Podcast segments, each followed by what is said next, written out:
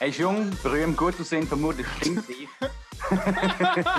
das ist die beste Intro, die wir je dürfen machen Hoi Dani. Ähm, Dani Koss ist heute da von X-Ray. Ich bin froh, dass ich dich zu meinen Kunden erzählen darf, aber wir sind eigentlich heute nicht da, um über irgendwelche Success-Stories über uns zwei zu reden, sondern ich möchte ein bisschen mit dir über Marketing plaudern.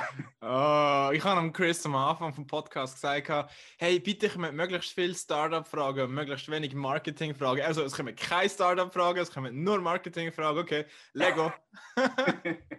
Warum habe ich dich eingeladen? Look, ähm, ich mag mich noch ganz da, am Anfang daran erinnern, wo, ich, wo wir die ersten Kontakt hatten. Also, wir haben ja über längere Zeit haben wir uns ja angenähert und irgendeiner ist dann mal im Zug irgendwie telefoniert. Aber wo, in dem Moment, wo ich droppt habe, hey, der Danny Cross und ähm, mit ihm darf ich zusammenarbeiten, da ist gerade so, hey, der Typ, der ist ein Phänomen. Der Sieg ist brutal. Wer hätte das gesagt? Nein, das Namen wollte ich da jetzt nicht nennen, da würde ich nicht ganz Werbung machen. Und, und was halt auch immer gekommen ist, du hast deine sehr eigene Vorstellung und Wahrnehmung über Marketing, Unternehmertum und auch ganz spannend, vielleicht haben wir für das heute auch noch ein bisschen Zeit, über das Leben. Also ich mag mich an gewisse Mm. Diskussionen mit dir im Auto erinnern, wo ja jenseits von äh, normal und nicht normal waren. Ähm, aber was ich auch ganz spannend finde, der ein Punkt, wo ich jetzt gerade am Anfang mit dir möchte aufgreifen, ist das Thema Homeoffice. Du, wir nehmen das gerade beide aus dem Homeoffice auf. Ähm, ich mag mich erinnern, so vor Corona ist das bei dir kein Thema gewesen. Und da habe ich mir Ja. die Frage gestellt, ist das, weil du selber so ein verdammter Rebell gewesen bist? Du hast die Schule boykottiert, geschmissen. Meine Frage zum Thema Homeoffice. Ähm, du bist eigentlich ein Sinnbild dafür, das freie Leben zu pushen. Eben der klassische Schulabbrecher. Ähm, warum bist du so gegen Homeoffice? Weißt du, weißt du, aber ich bin nicht der klassische Schulabbrecher. Ich habe da etwas anderes im Kopf. Bin einem klassischen Schulabbrecher. Ja, so, ja, Ähm. nein, also, was soll ich sagen? Äh, äh, Du hast ja Nein, nein, ich, ich, ich weiß, was du meinst. Ich weiß, was Und du meinst. meine Frage te- tendiert so in die Richtung, bist du oder hast du Angst, dass alle so könnten sein wie du und dementsprechend, ja, ist das Thema Homeoffice nicht für dich? Homeoffice ist für mich so ein bisschen, also es ist für mich so ein bisschen Hassliebe, weil ich selber, äh, ich sehe es als ganz simpel an. Ich glaube, dass Leute, die gute Selbstdisziplin haben und eine gute Arbeitsmoral, dass die im Homeoffice unendlich viel produktiver sind, weil sie weniger abgelenkt werden von den anderen, weil sie sich die Zeit können selber einteilen können, weil sie dann können arbeiten können, wenn sie am produktivsten sind. Und weil der Faktor Mensch halt minimiert wird und das macht einen meistens effizienter. Ich glaube aber, dass ähm, umso größer das Unternehmen wird, umso mehr. Ähm, jetzt muss ich mich politisch korrekt äh, ausdrücken. ähm, ja, egal, ich, ich lasse mal. Umso mehr Dumpfbacken man im Unternehmen hat, umso mehr Sesselpupser und Verschwendung von dem menschlichen Körper in einer Firma mitschaffen. Ich meine das auf eine gute Art. Das kann man nicht gut meinen, oder? Nein, du weißt, was ich meine. So- Also sagen wir so, Leute, die nicht Top-Performer sind, Leute, die eher so ein bisschen am Ende reingehen mit Anschiss und die ganze Woche auf den Freitag warten, das sind nicht die Leute, die aufs Homeoffice warten und sagen, hey, jetzt bin ich super produktiv daheim, sondern die machen dann das Mindeste, das man kann messen kann. Die tun dann genau so ein bisschen sich einloggen bei gewissen Tools, dass der Chef sieht, man ist online, aber die hatten massiv weniger äh, Output als im Office, weil die Realität, und das haben viele nicht hören, vor allem die Homeoffice-Fanatiker ist, die Realität ist, es gibt viele Leute, die mit Kontrolle mehr arbeiten, weil sie brauchen quasi mehr Peitschen. Aber alle Leute, die echt zuckerbrotmäßig arbeiten, die sagen, ich, ich mache das ja, weil ich das will und ich arbeite gerne und ich, ähm, ich bin eigentlich mein eigener größter Kritiker, die arbeiten von die aus viel mehr.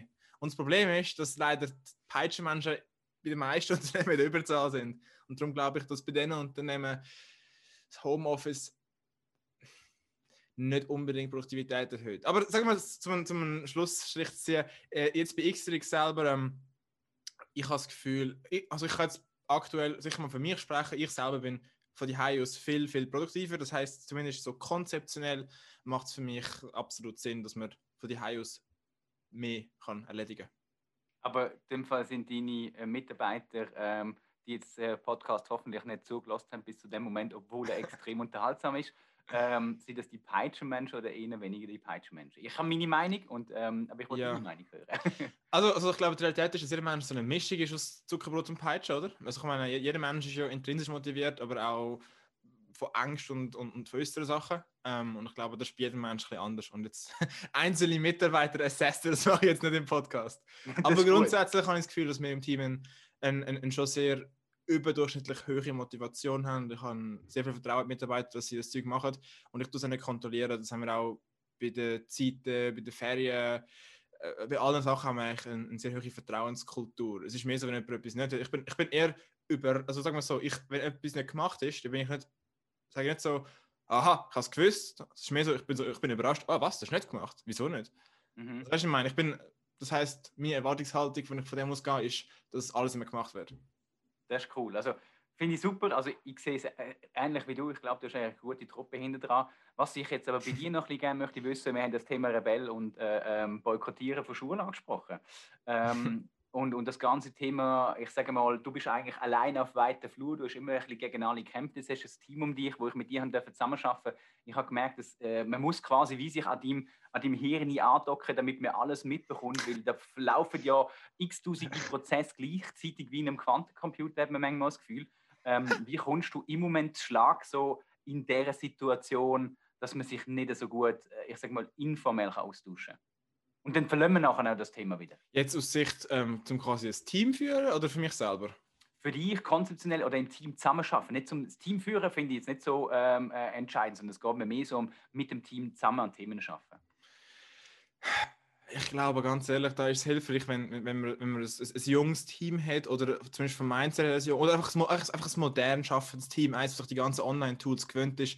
Ähm, ich meine, wir haben unser äh, Projektmanagement im Asana und zügelt hoffentlich bald die To-Do ist, es viel schneller und besser ist.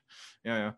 Ähm, wir haben, ich meine, das CRM ist in der Cloud, unsere Rechnungen, Angebote schicken wir über die Cloud wir, wir, wir arbeiten über Teams, Zoom, Slack. Ähm, also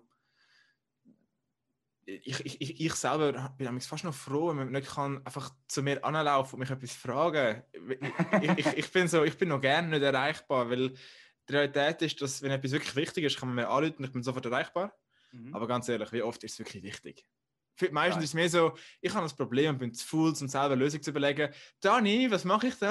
Und dann bin ich so, überlegst du selber, kannst du nicht selber? Doch. Also dann mach es selber, oder? Und ich glaube, es ist sich etwas besser kann. Es ist mehr so einfach viele Leute, nur schon, wenn man, nur schon, wenn man einen Projektleiter hat oder irgendjemand anders, du man automatisch das Hirn abschalten und man, man will einfach dann alles nochmal kontrollieren und das sind zwei Nachteile. Erstens, wenn es die andere Person entscheidet, tut es die Person, was ausführt, lernt weniger und zweitens mhm. ist nachher die Verantwortung ironischerweise bei der anderen Person, anstatt bei der, was macht. Weil du hast ja gesagt, ich soll es so machen. Ähm, und ich glaube darum, dass Homeoffice kann die Leute sehr gut eigentlich, ähm, dazu zwingen, neues Zeug zu lernen. Und es, es, es, es zwingt sie auch, Sachen selber zu lernen. Wie kann ich das alleine machen? Das Aber technologisch gesehen kann man eigentlich sehr gut kommunizieren. Man kann einfach nicht für eine kleine Frage ein Meeting machen. Und das ist, glaube ich, ziemlich gut. Du bist ja quasi ein Minecraft-Superstar gewesen. Du bist wohl in der Schweiz einer der ersten YouTuber gewesen, der Geld verdient hat, würde ich mal behaupten. Ähm, das heißt, du bist einer von der, von der frühen Art von, von Influencer gewesen und heute managest du eigentlich Influencer. Ist das richtig? Nein, das machen wir nicht mehr. wir machen kein Management mehr. Wir haben noch ganz, ganz wenige Ausnahmen historisch gesehen. Eigentlich heute machen wir nur noch ich weiß, wir sind sehr dynamisch, das ist wirklich so bei uns. Also zum der Chris kann verteidigen, hat sich nicht schlecht informiert, sondern bei uns ändern sich wirklich Sachen innerhalb von wenigen Monaten. Also vielleicht ähm, ist Manager auch gegriffen, aber du schaffst jetzt vor allem, wir sind eine Influencer-Agentur und ihr arbeitet mit Influencer zusammen. Also das, was du früher gewesen bist.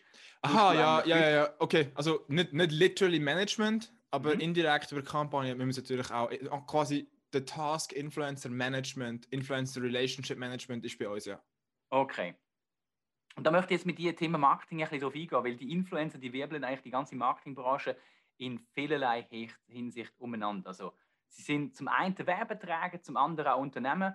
Wenn du jetzt gerade aufs aktuelle Jahr und die aktuelle Situation ein bisschen anschaust, was ist dein Resümee im Marketing für 2020 bis jetzt? Ui, also die, die, die ehrliche Antwort ist, dass ich im Marketing aktuell mich ähm, nicht genug umfassend mit allen Disziplinen ähm, befassen, um quasi einen Überblick zu geben. Das müsste ich glaube wirklich alle Disziplinen richtig gut. Weißt du, ich meine, ich müsste mich mit allem befassen. Ähm, es wäre wahrscheinlich jetzt wäre ein bisschen anmaßend, wenn ich würde jetzt da einen Gesamt-Marketing-Überblick geben. Ich kann einfach zu den Sachen, wo ich mich auskenne, einen Überblick geben. Aber du gehst jetzt zum Beispiel laut dem Podcast, äh, wo du mit dem Thomas Spiegel glaub, geführt hast, gehst du davon aus, dass der Influencer Werbemarkt für, äh, ich sag mal, Werbeetats und für Produktion sich um ein Vielfaches wird vergrößern. Wie, wenn du jetzt mal das Jahr 2020 anschaust, mhm. mit der Situation, Digitalisierung hat einen massiven Schub bekommen. Was hat jetzt speziell für dich Influencer-Marketing im Jahr 2020 für einen Stellenwert bekommen? Oder wie funktioniert das heute? Was hat sich geändert? Also für mich sind die letzten drei Jahre und wahrscheinlich die nächsten drei Jahre, das ist eigentlich im Influencer-Marketing nicht eine Phase, wo sich Influencer-Marketing inhaltlich oder, ja doch inhaltlich schon, aber methodisch gesehen tut sich eigentlich die Disziplin im Moment nicht entwickeln. Es ist eigentlich mehr so in einer Phase, wo der, wo der, Markt, wo der Markt anfängt, effizienter zu werden und zwar checkt, ah, das funktioniert. Und jetzt wird immer mehr bei Unternehmen eigentlich, jetzt wird quasi Budgetallokation immer mehr effizienter gemacht. Sprich, auf gut Deutsch, es wird dem Budget zuteilt, am Anfang kleine Testbudgets, im nächsten Jahr ein ordentliches Budget. Mhm. Und ich muss sagen, die meisten Unternehmen sind quasi im dritten Jahr, wo sie es machen, haben es dann quasi, ist, ist, ist eine richtige Marketingdisziplin. Heißt, es wird eigentlich nicht groß anders gemacht, es wird einfach mehr gemacht bei denen, was machen und es wird von mehr Unternehmen gemacht. Und die größte Veränderung, die wir jetzt haben, ich habe jetzt die genaue Jahreszahl nicht im Kopf, aber ich glaube, irgendwie von 2017 bis 2020 kann man sagen, der Influencer-Markt jetzt in der Schweiz ist von etwa 60 Millionen auf, auf, das Volumen von 100 Millionen. Mhm. Also er ist deutlich größer, als viele schon glauben. Ähm, es kommt nicht darauf an, wie man es rechnet. Rechne ich quasi die ganzen Management-Fees mit rein, rechne ich die Agenturen mit ins Influencer-Budget, Produktionen, IP-Rights, was soll ich wo angliedern. Je nachdem, wie man das rechnet, ist halt ja, plus minus 20, 30 Prozent nochmal.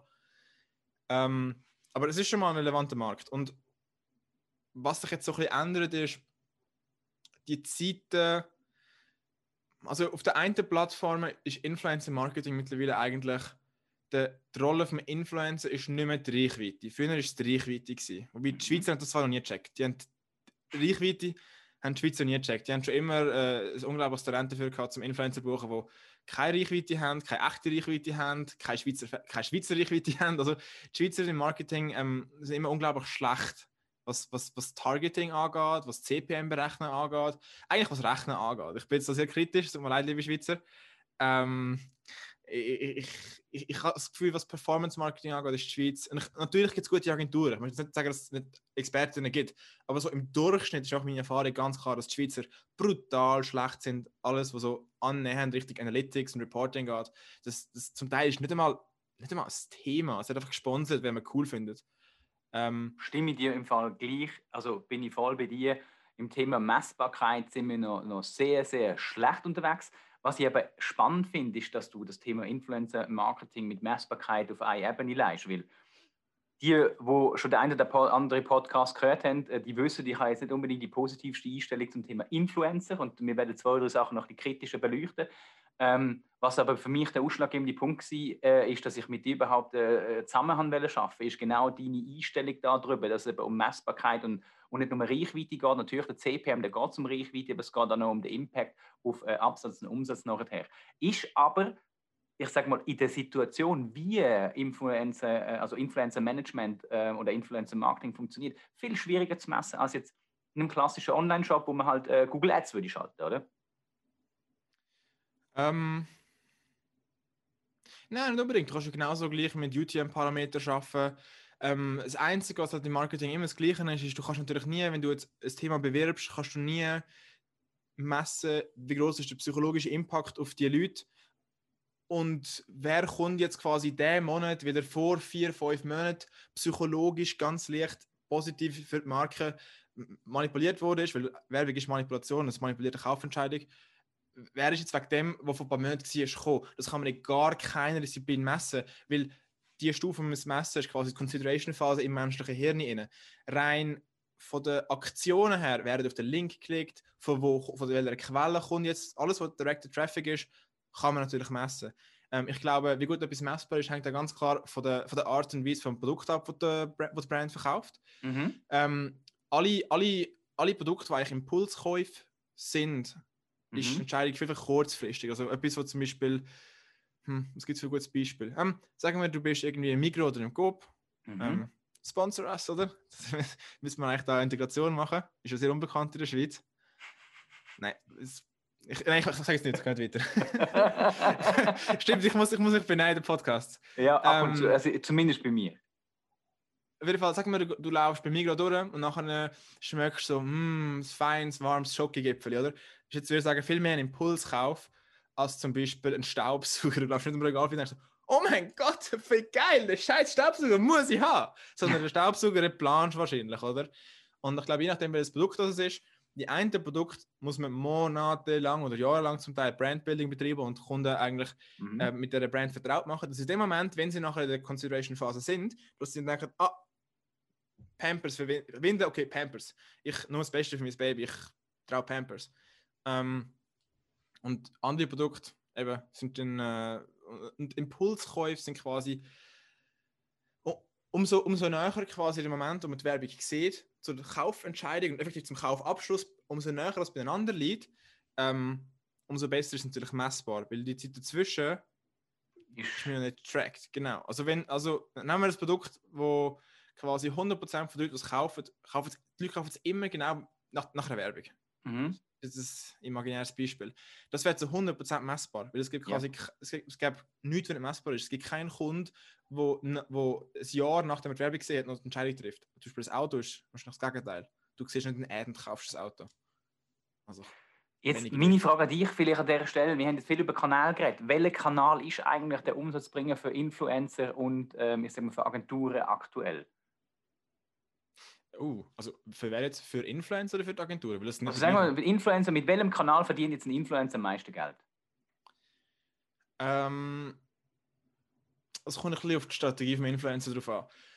Wenn er, also ich kann sagen, grundsätzlich, wenn man möchte, ein langfristiges, nachhaltiges Business aufbauen. Also, das ist eine sehr spannende Frage, weil, äh, weil weil Influencer ist nicht ein Job, oder? Influencer Mhm. ist jemand, der Einfluss hat.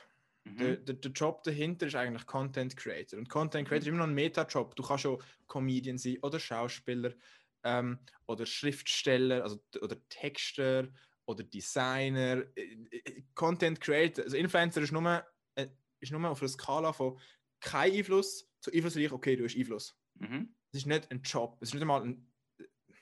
Ja, es ist wirklich falsch verwendet in meinen Augen.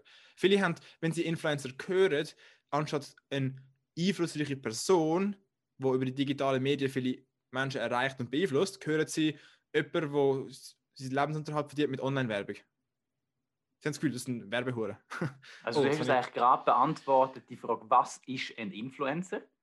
Aber ja, das mehr- erste, nicht das zweite. Ja, aber jetzt viel mehr, jetzt, wenn man jetzt mal einen Influencer nimmt bei der Zecki, ähm, über welchen Kanal kann er eigentlich den meisten Werbeumsatz generieren? Äh, Ich komme gerade zum Punkt. Also es gibt auch Content Creator. Und dann, äh, wie die jetzt Geld verdienen, da gibt es mehrere Modelle. Da gibt es ähm, da gibt's, da gibt's, da gibt's Memberships, dass sie zum Beispiel ihren Fans ähm, quasi, dass, dass die Fans einen kleinen Beitrag zahlen. Ein Beispiel für das sind vor allem äh, Journalisten, freischaffende Journalisten, die sagen, ich möchte guten Journalismus machen, ich möchte nicht über Werbung finanziert sein, ich möchte, dass mir, mi- mich meine Leser zahlen, dass ich kann unabhängig sein Mhm. ähm, dann gibt es quasi im, im Premium-Segment Leute, die High-Quality-Content machen und zum Beispiel Netflix verkaufen. Du kannst, kannst IP-Rights und quasi die Produktion, alles kannst selber kannst quasi das verkaufen. Du kannst ähm, YouTuber sein und, und, und, und quasi die 55% äh, Werbeeinnahmen nehmen und 45% gehen nachher an, an an Google über Google AdSense. Oder, und das ist glaube ich das, was die meisten Leute mit Influencer verbinden, ähm, das klassische auf Instagram oder auf TikTok zum Beispiel wären Product Placements oder Mhm. Brand Entertainment. Mhm. Ähm, ist im Prinzip das Gleiche, nur in gut und schlecht. Und Also Influencer-Marketing ist nicht nur Brand, äh, Entertainment und Product Placement, sondern geht eigentlich noch viel mehr darüber hinaus. nein, ich würde sagen, Influencer Marketing ist genau die Werbung. Aber also ich würde sagen, Influencer ist viel, viel mehr als Influencer Marketing. Aber Okay. Influencer Marketing ist wirklich, du, du zahlst jemanden, um dein Produkt zu bewerben. Mhm. Also weißt du, mein Influencer ist jemand, das ist quasi ein, ein, ein, ein, eben, es ist ein Maßstab von Influence. Ich würde sagen, der Job ist, ist, ist Content Creator oder eigentlich Mhm. Creator. Äh, Ein Creator ist, ist, ist, ist, ein, ist ein Überbegriff für eine, für eine riesengroße Gruppe. Es ist im Prinzip Content Creator, das sind im Prinzip immer mehr Leute. Das sind eigentlich alle Leute, die im Kopf arbeiten heutzutage. Mhm. Ich würde jetzt vielleicht sagen, Coder und so weiter würde es noch nicht in die Kategorie Content, ja doch in Kategorie Creator kannst du eigentlich heutzutage jeden Knowledge Worker reinpacken. Okay. Das Jetzt heißt, eigentlich, man, man kann heute gar nicht mehr sagen, hey, das ist die eine Plattform und ähm, mit dieser Plattform wird man erfolgreich, sondern hinter dem Influencer geht es nicht nur darum, eine Reichweite zu haben, sondern das Thema Einfluss. Aber wenn wir vom Thema Einfluss reden, wir haben ja Influencer schon seit Ewigkeiten, unsere Eltern, Kollegen, ähm, Partner, Partnerinnen. Warum sind heute Influencer Personen oder nennen sich Leute Influencer, wo Personen sind, die ihr Leben zur Schau stellen?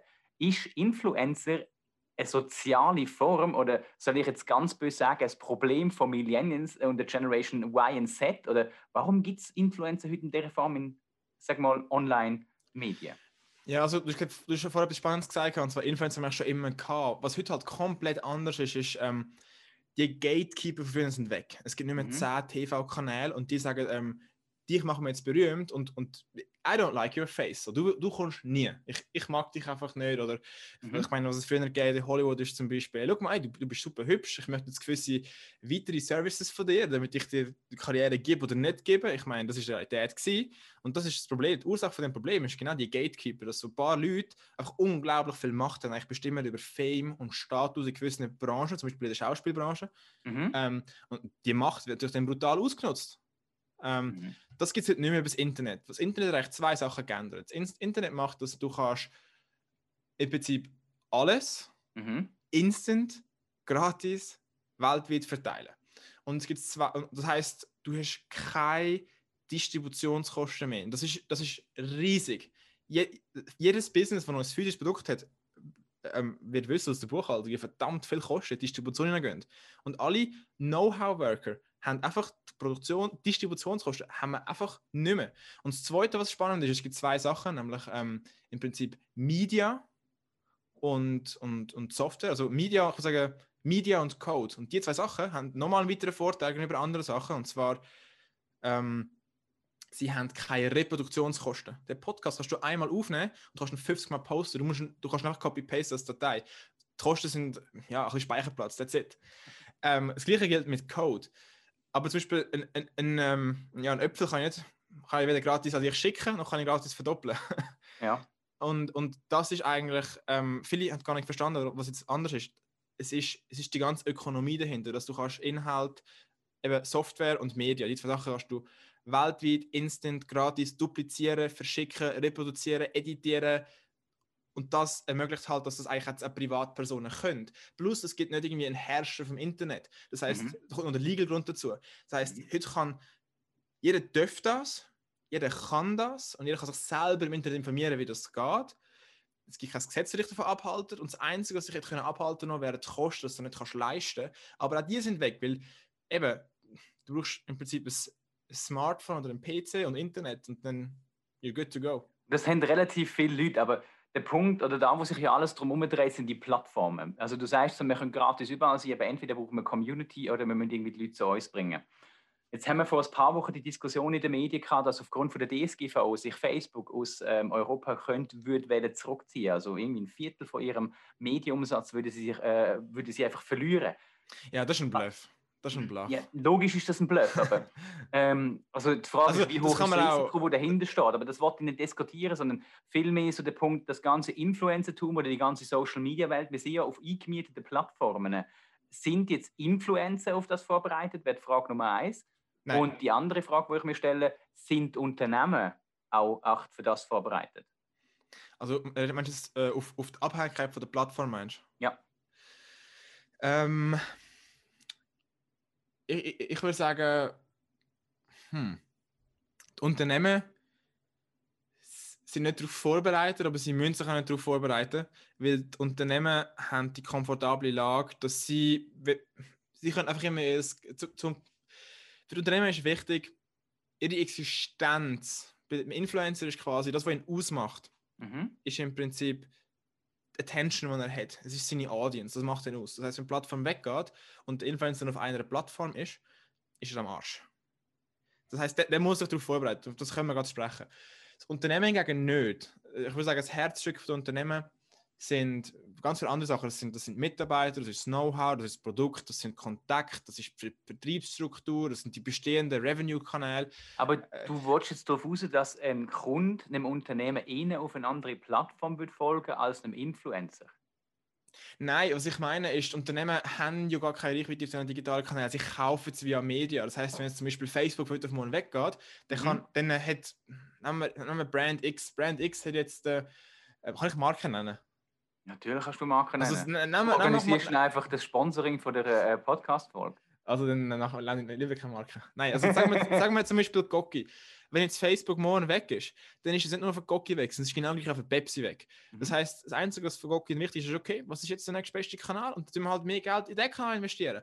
Und solange die Kosten genau gleich auch für alle anderen du, du wirst quasi auf einer, auf einer Makroebene von der Wirtschaft, wird die ganze Wirtschaft weniger funktional sein. Und vor allem die ganz viele KMUs, die über Facebook Möglichkeit haben, also vor allem wirklich die ganz kleinen Unternehmen, die können extrem effizient werden wie Facebook, vor allem mhm. die wird es vor allem treffen. Die Grossen, die haben genug Margen und genug Profit, das wird die nicht killen. Die mhm. müssen nur kompetitiv sein gegenüber den Wettbewerbern. Okay, du, du hast es ja vorhin gesagt, die Influencer hat das Problem, wenn jetzt die Plattform weggehen. Du hast im Podcast mit dem Thomas mhm. Spiegel ähm, gesagt, oder haben von SEO bei Influencer gesprochen. Ich behaupte jetzt, dass SEO für Influencer kein Thema sind und behaupte auch, die meisten oder die wenigsten Leute, sagen wir es so, wissen, dass ein Influencer eine Webseite hat. Sprich, das Thema SEO ist für die wie noch gar nicht existent. Das, kommt jetzt nächsten, das, das, ist jetzt das, ist wahrscheinlich das größte Thema jetzt für, für Influencer. Aber ich, ich, ich benutze eigentlich das, das Wort Influencer nicht mehr. Ähm, ich will auf das Thema, auf das Wort Content Creators äh, kommen. Es mhm. hat äh, kleine Vorteile, dass zum Beispiel Leute, die sich angesprochen fühlen, ähm, und dann äh, kannst du nicht schlecht also ich als Influencer oder als Content Creator? Als Content Creator. Also okay. der Podcast ist absolut. Wenn du auf LinkedIn postest, bist du ein Content Creator. Wenn du Blog raushaust, bist du Content Creator. Wenn du Landingpages designst, bist du ein Content Creator. Wenn du ein Content Podcast Creator ist für jeden, der irgendetwas macht. Also weißt, Content richtig, Creator richtig. Schnell. Das ist mein Punkt. Der moderne Knowledge Worker ist ein Content Creator. Und okay. ob du jetzt Influencer bist, hängt schlichtweg davon ab, wie viele Leute du wie stark beeinflusst. Okay. Es, es, es, es, sind zwei Sachen. Du kannst sowohl als auch oder weder noch, du kannst das beliebig, es ist zweimal zwei, weißt du, was ich meine? Aber wenn weiß ich denn, dass ich Leute influenzen? Ja, das ist ja extrem subjektiv. Aber ich würde sagen, wenn du, wie viele Leute relevant ist, ich meine, das kannst du entscheiden, kommt sicher auch auf die Nische drauf an. Du, du könntest jetzt subjektiv nach, nach, nach absoluten Zahlen gehen. Ich würde mhm. sagen, wenn du möchtest Influencer in der Nische messen, ist wahrscheinlich auch der Prozentsatz vom Markt relevant. Also Beispiel, sagen wir, es gibt irgendwie 100 kann ich Nehmen wir doch zum Beispiel gerade LinkedIn. Oder? LinkedIn ist jetzt ja. eine Plattform, äh, wo, wo recht im Fokus steht. Was ist dort mit Gibt es dort Influencer und gibt es da auch einen Markt fürs Influencer-Marketing? Ja, das, das kommt jetzt gerade. Das ist jetzt gerade etwas.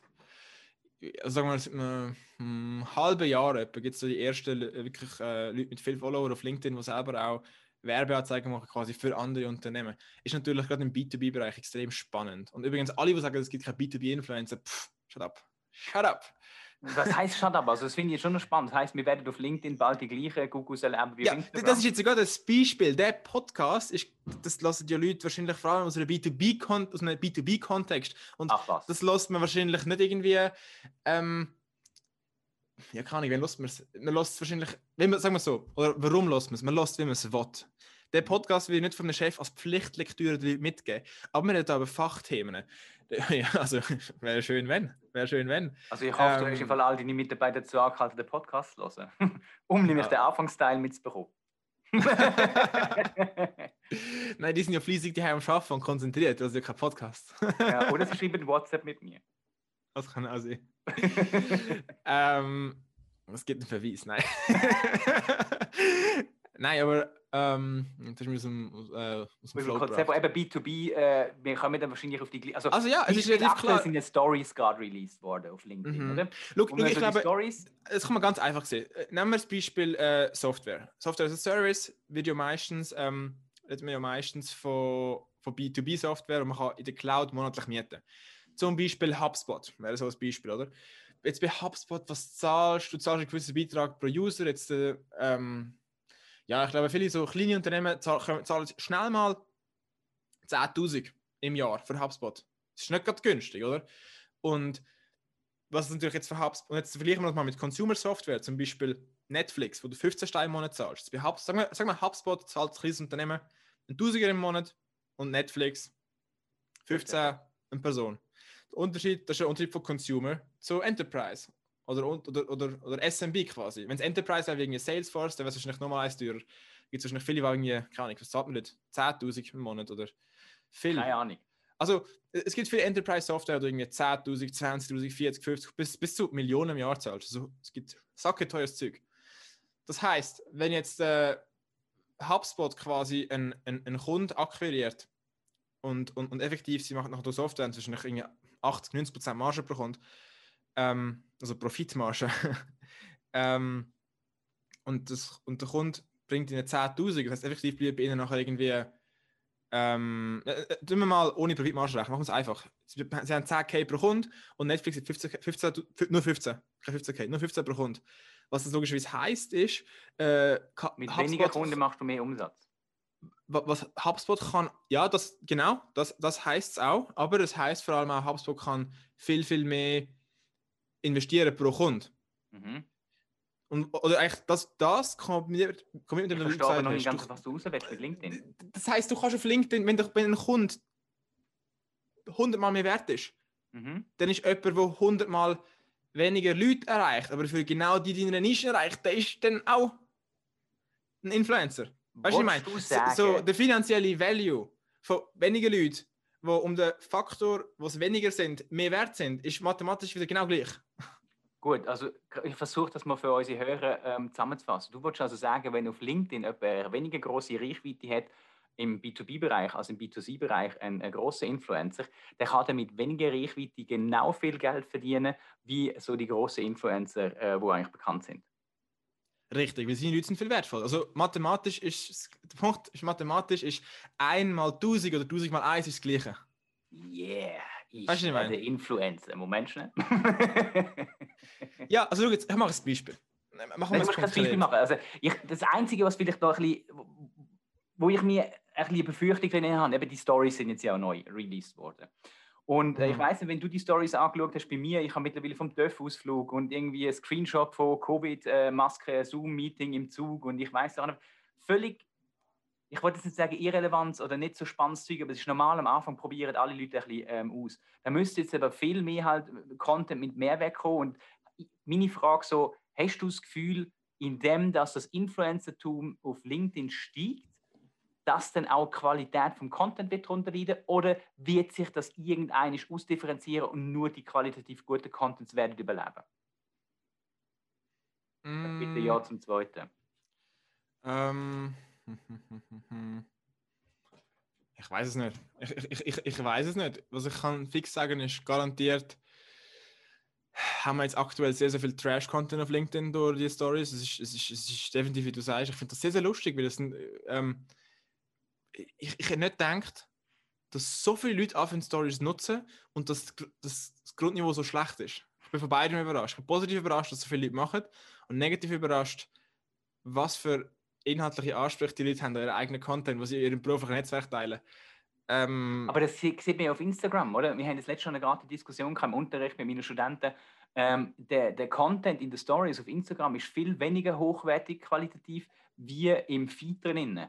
Ich sage, hey, dann mache ich einfach mal schnell und das ist Qualität nicht so entscheidend. Und im Feed, dann mache ich mir mehr Aufwand oder stecke ich mehr Qualität. Ja, es ist ein relativ simpler Grund. Und zwar, einerseits ist es natürlich äh, äh, die Verweildauer vom Content. Wenn, wenn, wenn etwas langfristig, wenn, wenn du jemandem etwas am Whiteboard möchtest aufzeigen, gibst du natürlich auch weniger Mühe, als wenn du jetzt ein fixes Slide machst für einen wichtigen Pitch. Weil das eine genau. bleibt und das andere ist schnell, machst schnell neu, du wieder ausradieren. Das, das ist das eine. Das andere ist aber auch, ich glaube, der Hauptgrund, wenn wir jetzt auf LinkedIn sehen, ist, ähm, die Plattform, dass du engaged bist und dass du Content kreierst. Sie haben, sie haben, viel, viel, sie haben viel, viel zu wenig Content Creators. Das ist das Ding im Moment. Ähm, also der Content Creator Teil führt, also folgt eigentlich der 90-9-1-Regel. Ich glaube nur 1%, wo auf LinkedIn tätig ist. Obwohl, jetzt schießt mich gerade an, weil ich jemanden zitiere, wo es jetzt gerade drüber zitiert hat. Aber der Faktor mhm. ist so, es hat viel zu wenig Leute, die aktiv Content kreieren und auch reagieren.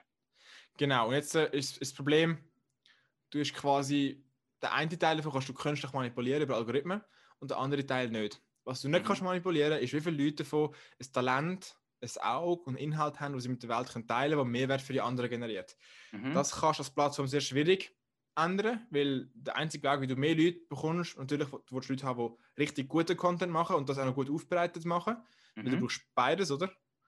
Ähm, also ich will jetzt nicht das Video schauen, oder Barack Obama ultra relevante Tipps gibt, die größte Geheimnis von der, seiner Amtszeit als Präsident, wenn das Video in 144 Pixel ist, schwarze Balken, es rauscht, du hörst nichts es geht fünf Stunden und er geht nachher noch eine halbe Stunde aufs WC, das ist nicht weggeschnitten, weißt du, was ich meine? Mhm. Äh, äh, der beste Inhalt der Welt, richtig schlecht aufbereitet, würde ich nicht schauen.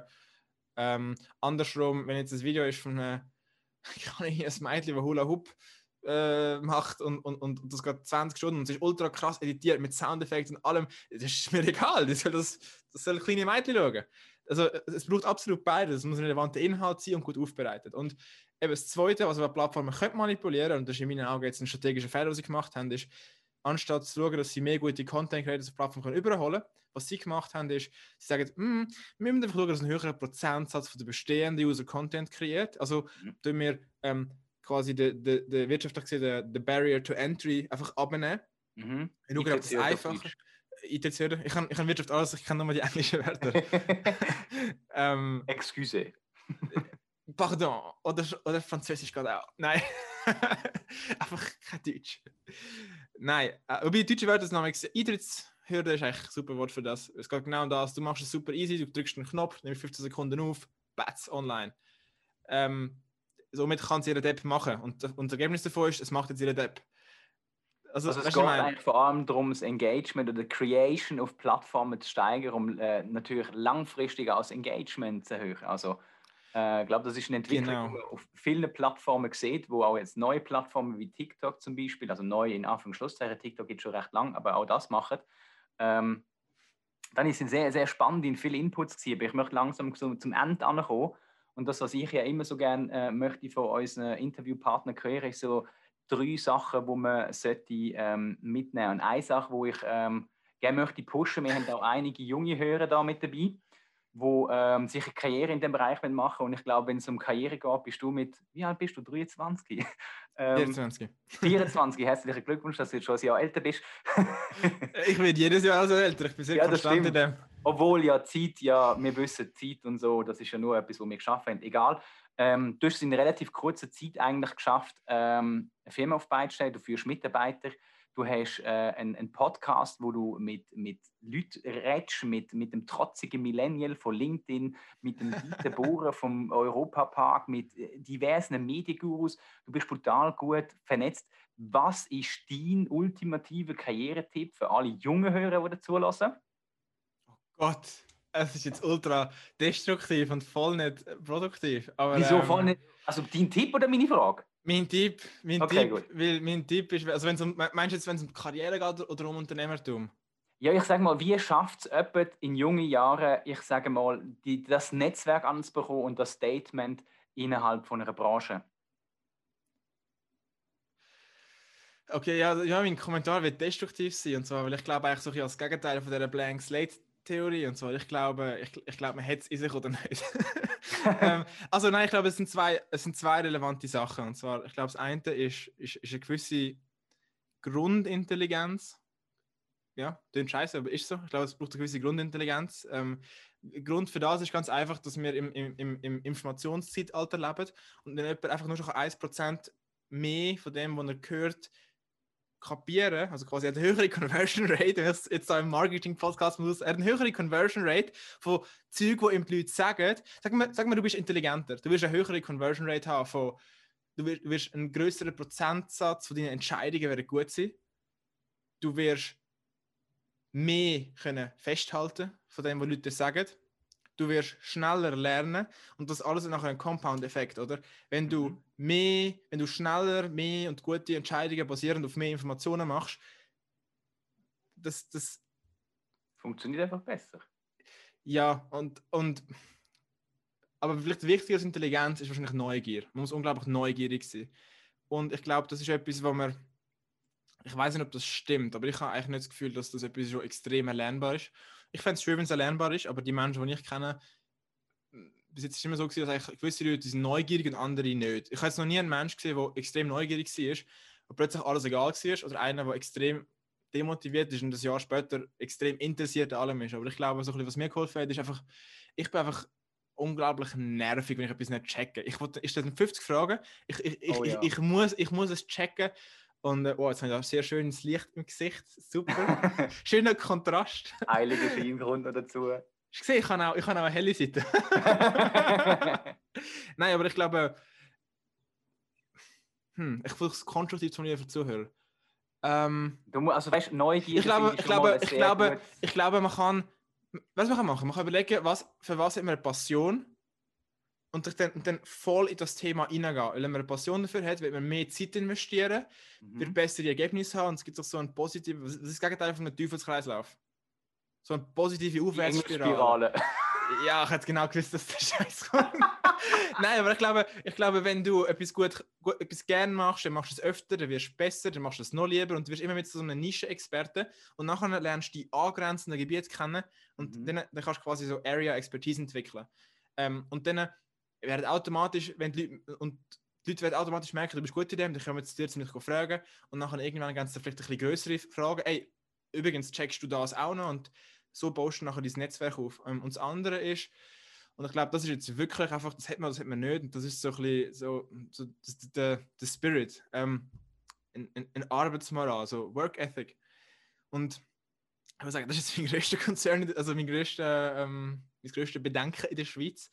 Ich, was ich in der Schweiz ähm, nicht so gesehen Unternehmer ist, ähm, warum ich auch mir muss überlegen zum Aussehen, ehrlich gesagt, ist, ist, ist, ist Arbeitsmoral. Ich, ich, ich sehe ich sehe zu viele Leute, die arbeiten, weil sie arbeiten müssen, weil sie arbeiten wollen. Und das ist ja, hirnrissig. Und, und die Leute haben das Gefühl, ich bin so ein Workaholic und ich habe keine, und, und, und ich habe keine Emotionen, weil ich die ganze Zeit nur arbeite. Dabei ist es genau umgekehrt. Ich arbeite ja eigentlich gar nicht. Ich mache nur Sachen, die ich gerne habe. Hat mir an der Schule gesehen. Ich finde es scheiße, ich breche ab.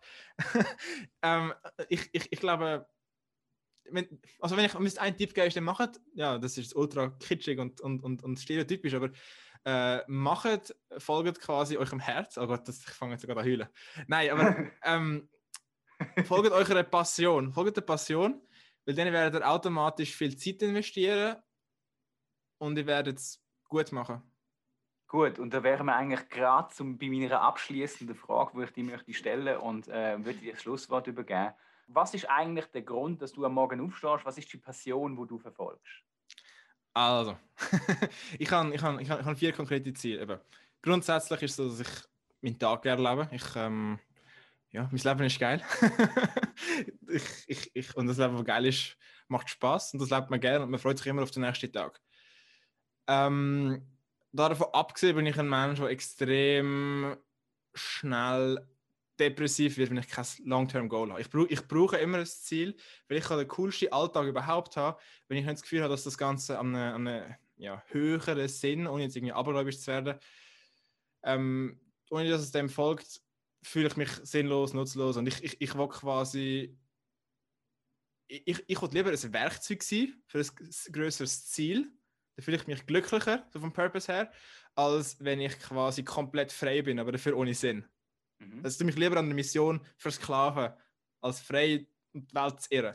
Und jetzt, die vier Sachen sind konkret. Also das eine ist ähm, End Biological Aging. Ich möchte, ja, während meiner Lebzeiten möchte ich, dass ähm, die biologische Unsterblichkeit für die Menschheit ähm, möglich ist. Also dass man nicht mehr stirbt an Krebs oder an einem Herzinfarkt oder an allen durch Alter, durch Alterungsprozess verursachte Krankheiten.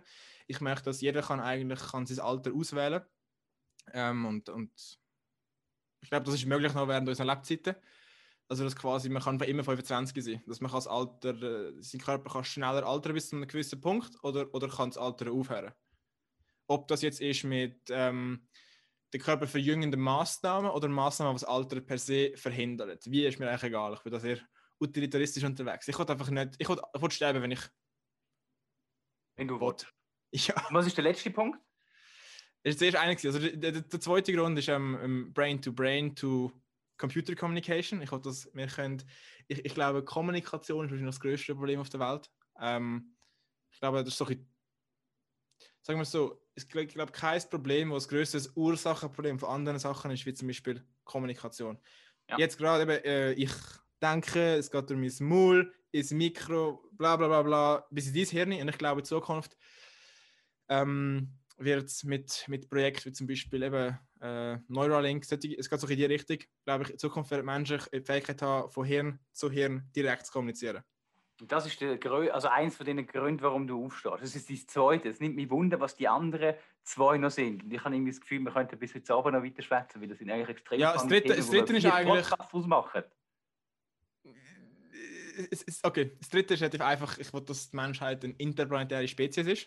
Und zwar nicht einfach so, wie jetzt mit SpaceX, dass wir schnell auf Mars sind und Hallo Mars, cool bist du. Nein, wirklich, dass, dass es Leben geht auf mehreren Planeten, dass quasi wenn es einen Atomkrieg gäbe, dass nachher nicht einfach die Menschheit gerade einfach komplett weg wäre, sondern ähm, ich glaube, es ist wichtig, dass, dass, dass wir quasi das Leben diversifizieren, weil ich glaube, die Chance auf einen Atomkrieg und so oder, oder, oder ein, ja, äh, Pandemie, Epidemie, was wäre das Größere? Das Größere von beiden? Ja, ich habe es so oft gelesen, ich weiß es nicht mehr, ich glaube, äh, eine Pandemie ist größer, Epidemie ist, glaube ich, weiß es nicht. Ja, irgend so ein super duper Virus, der die ganze Menschheit umbringt. Solche Sachen, glaube ich, sind super realistische Zukunft. Und ich glaube, es gibt mehrere Gründe, dass die ganze Menschheit einfach so ausgelöscht werden Das finde ich, ich, es macht mir jetzt nicht Angst, aber ich finde es nicht cool, weil ich eigentlich mhm. will, ich will das Leben, äh, ich, ich fände das geil, die Vision, dass irgendwann das ganze äh, Universum wirklich besiedelt ist von Leben mhm. und, und, und so die Zukunftsvision, was ist möglich in einer Million Jahren, wo könnte das Universum sein? Ähm, das das finde ich extrem krass auf die Fantasie. Ähm, und darum wollte ich, dass die Menschheit überlebt. darum interplanetär als Diversifizierung von unserer Spezies und von Leben allgemein. Und das vierte ist, und das mag jetzt widersprüchlich zum letzten tönen, und zwar, ich würde gerne ähm, so ein bisschen, das tönt jetzt wie so, ein, wie so eine Schurke, aber ich möchte gerne ähm, das Ende von der Menschheit miterleben. Ich meine jetzt nicht, dass wir Menschen sterben, ich meine im Sinne von, ich, äh, ich meine jetzt von einer, von einer von einer Neugier-Perspektive. Ich wollte wissen, warum wie, die Menschheit wie, untergeht. Also es muss nicht sein, dass, dass wir sterben. Das kann sein, dass wir quasi positiv uns weiterentwickeln, quasi, wir, und ich glaube, das ist realistisch, das wäre quasi ähm, so die positive Zukunftsperspektive, dass wir eigentlich anstatt von der Maschine, anstatt einander zu killen, oder dass Maschinen uns killen, oder dass Aliens uns killen, dass wir, dass eigentlich Mensch und Maschine immer mehr verschmelzen. Eben, wieder Sachen wie, mhm. wie Neuralink. Ich meine, wir können schon Kniegelenke, künstliche Kniegelenke rein tun, wir können Augen, Augen lasern und das ist erst der Anfang. Wir haben erst gerade angefangen mit dem Bereich von der Biotechnologie. Ich glaube, in Zukunft, was passieren wird, wir werden eigentlich unser, das, was wertvoll ist, das Asset, das der menschliche Körper hat, die Technologie nicht hat, ist Emotionen. Das, das was allem einen Sinn gibt. Und ich glaube, mhm.